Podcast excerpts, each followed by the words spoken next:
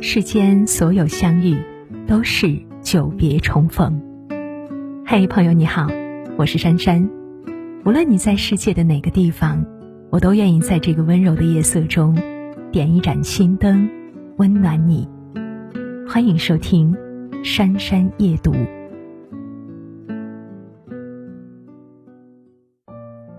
曾经有人问作家毕淑敏：“您是怎样度过人生低潮期的？”他的回答是：安静的等待。每个人都会经历低谷，在人生的低潮期，我们会失落、伤感、无助，甚至绝望。这个时候，最重要的一点是学会沉默。唯有沉默，才能让迷茫的自己变得清醒，让浮躁的内心回归平静。曾听人说，有一种黑熊，在冬季来临时。就会躲进洞穴睡觉，直到春暖花开的时节才出洞，因为他知道，寒冷的日子里食物稀缺，加上四处白茫茫，他一身黑色根本无处藏身。人生亦是如此，每一个低谷就像是在过冬，比起四处寻求安慰，更重要的是学会独自挨过黑夜。前不久，朋友小杨被公司变相辞退，让他备受打击。临走时，他忍不住向关系好的同事诉苦，可他刚开口，同事就打断他说：“哥们儿，我这会儿有点忙，要不咱们改天一起吃个饭，你再说。”小杨一下子就没有了诉说的欲望，他把到嘴边的话咽了回去，苦涩的笑道：“哦，没事儿，你先忙。”回到家，他想从妻子那里寻求安慰，却听到妻子抱怨他无能，他只能强忍住悲伤，默默走进卫生间抽了根烟。小杨说：“他从来没有像那一刻那么难过。”就像有句话说的那样，每天发生在自己身上百分之九十九的事，于别人而言根本毫无意义。当你身处低谷，与其向别人诉苦抱怨，不如做好自己的摆渡人。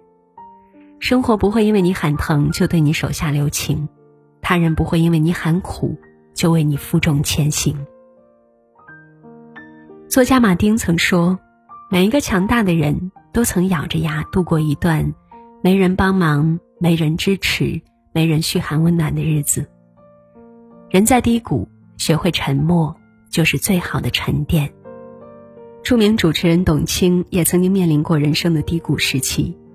一九九八年，董卿受邀主持一档新节目《相约星期六》，由于董卿主持风格清纯活泼，在节目中大放异彩，受到很多观众的喜爱。一九九九年，为了让自己有更好的发展，董卿跳槽到刚刚成立的上海卫视，结果到了才发现自己的工作内容只是简单的串联主持。最初的一腔热血换来的是头衔至散，尽管当时的处境有些惨淡，董卿却不争、不吵、不抱怨，她用沉默代替消沉，在安静中修炼自己、沉淀自己。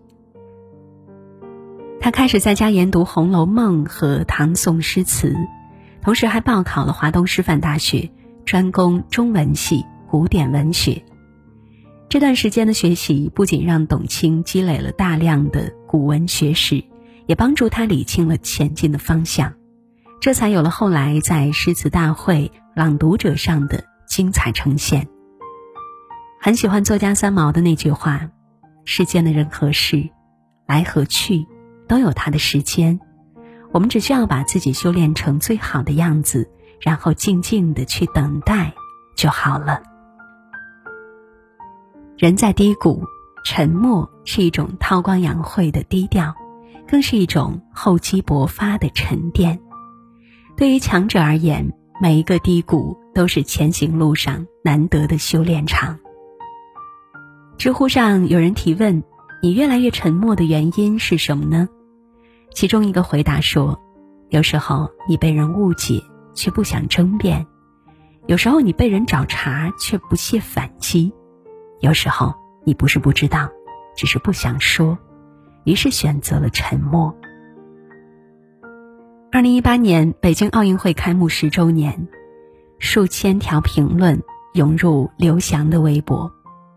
十年了，中国人民欠你一句对不起。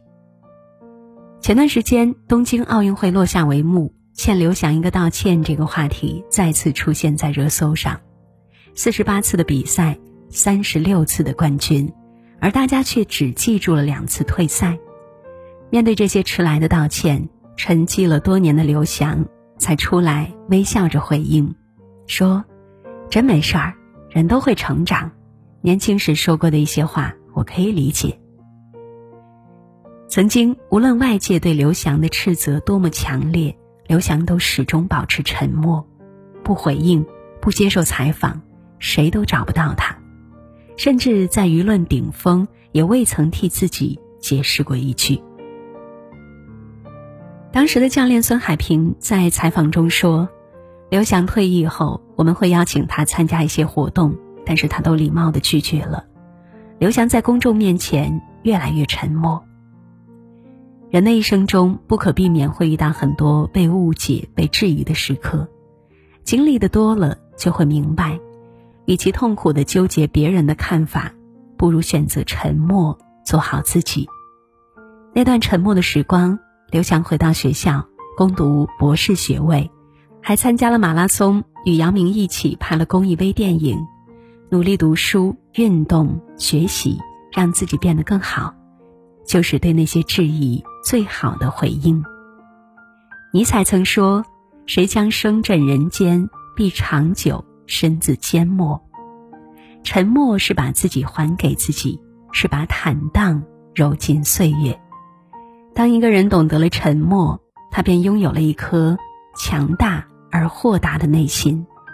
吞下去的是委屈，长出来的是宽广的心胸和格局。法国作家加缪说：“我并不期待人生可以一直过得很顺利，但我希望碰到人生难关的时候，自己可以是他的对手。”有很多人在低谷期总想求助于外界，却忘了强大自己才能与生活硬碰硬。与其处处诉说，不如淡然于心；与其日日挂怀，不如试着看淡，在沉默中豁达处事。在沉默中蓄积力量，在沉默中找回自己。有事不声张，有苦自己扛。点个再看，当你变得强大，整个世界都会对你和颜悦色。